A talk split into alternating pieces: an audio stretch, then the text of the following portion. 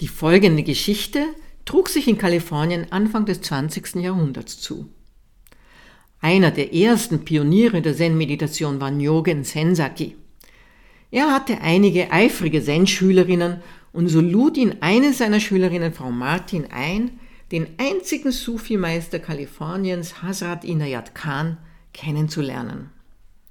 Sie versprach sich wohl einen interessanten Abend mit diesen zwei Geistesgrößen.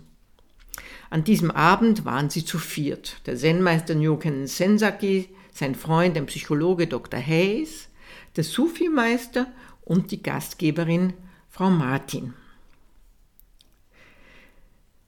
Hier schildert Nyogen in seinen eigenen Worten.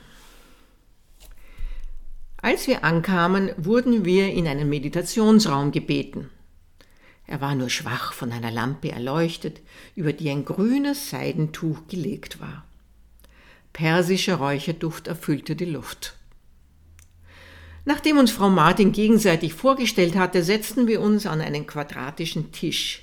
Frau Martin gegenüber von Dr. Hayes, dem Psychologen, und mir gegenüber der Sufi-Lehrer. Mein Freund begann mit dem Sufi-Lehrer zu reden und fragte ihn, wie er Amerika und die Amerikaner fand und zog sogar eine Zigarre aus seiner Tasche, zögerte aber, sie anzuzünden. Inayat Khan lächelte mich an und sagte, Herr Sensaki, würden Sie mir erzählen, was ist die Bedeutung von Zen? Ich blieb eine Weile ruhig und lächelte zurück. Er lächelte ebenfalls. Unser Dialog war vorbei. Der Psychologe, der nicht mitbekommen hatte, was passiert war, sagte, Herr Kahn, das Wort Zen ist eine japanisierte Form eines Sanskritwortes. Seine eigentliche Bedeutung ist Jhana, was Meditation heißt, und an diesem Punkt winkte Inayat Khan anmutig mit der rechten Hand und beendete die Worte des Psychologen. Daraufhin mischte sich Frau Martin ein und sagte, ich hole Ihnen ein Buch, das Zen sehr gut beschreibt. Es ist eine englische Übersetzung aus dem Japanischen und heißt Die zwölf Sekten des Buddhismus. Doch bevor sie aufstehen konnte, winkte Inayat Khan wieder mit der Hand, diesmal mit der linken, und beendete ihre Ausführungen. Seine Augen waren voll Wasser. Nicht mit den Tränen der Welt, sondern es war das Wasser vom großen Ozean, ruhig und durchsichtig.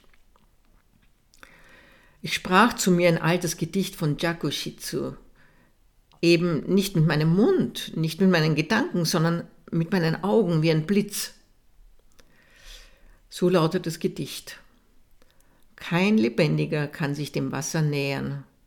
Ein weites Blatt von Wasser, blau wie Indigo, der Abgrund ist zehntausend Fuß tief.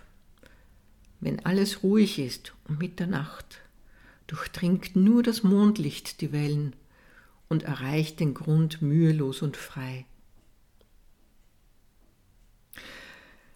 Meister, sagte ich, ich sehe Zen in dir.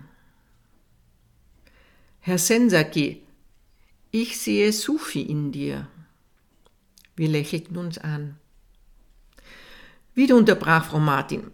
Herr Sen sagt, ihr solltet mehr Englisch lernen. Warum redet ihr nicht mehr über Zen? Daraufhin brachen wir beide in Lachen aus.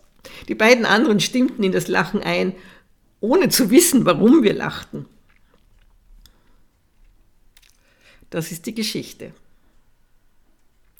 Was haben die beiden anderen nicht verstanden? Die beiden Meister hatten ein Gespräch auf einer völlig anderen Ebene. Wie antworten denn wir, wenn wir gefragt werden, was ist die Bedeutung von Zen? Würden wir nicht auch beginnen, alles rundherum zu erklären, so wie wir es in der Schule gelernt haben?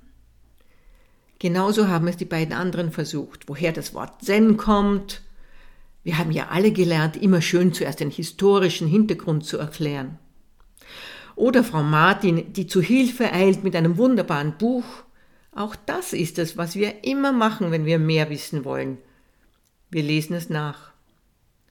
Doch der Zen-Meister Nyogen Sensaki lächelte.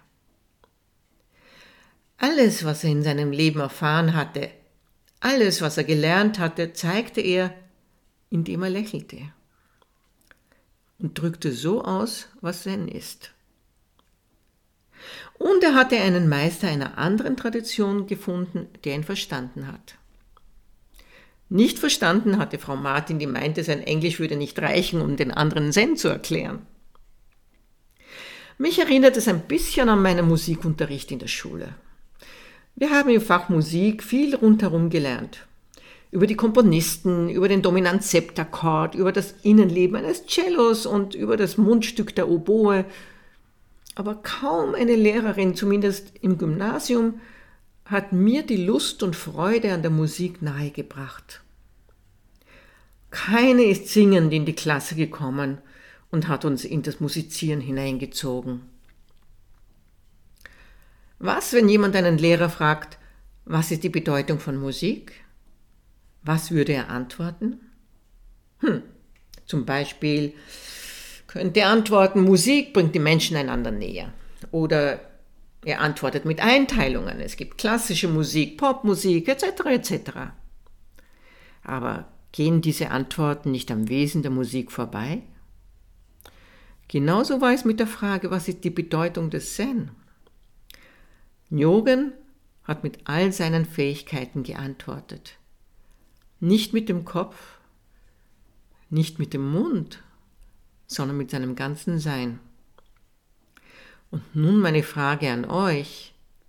Wenn euch jemand fragt, was ist das eigentlich, was ihr macht? Antwortet ihr auf der oberflächlichen Wissensebene oder könnt ihr es auch anders ausdrücken? Denkt mal nach.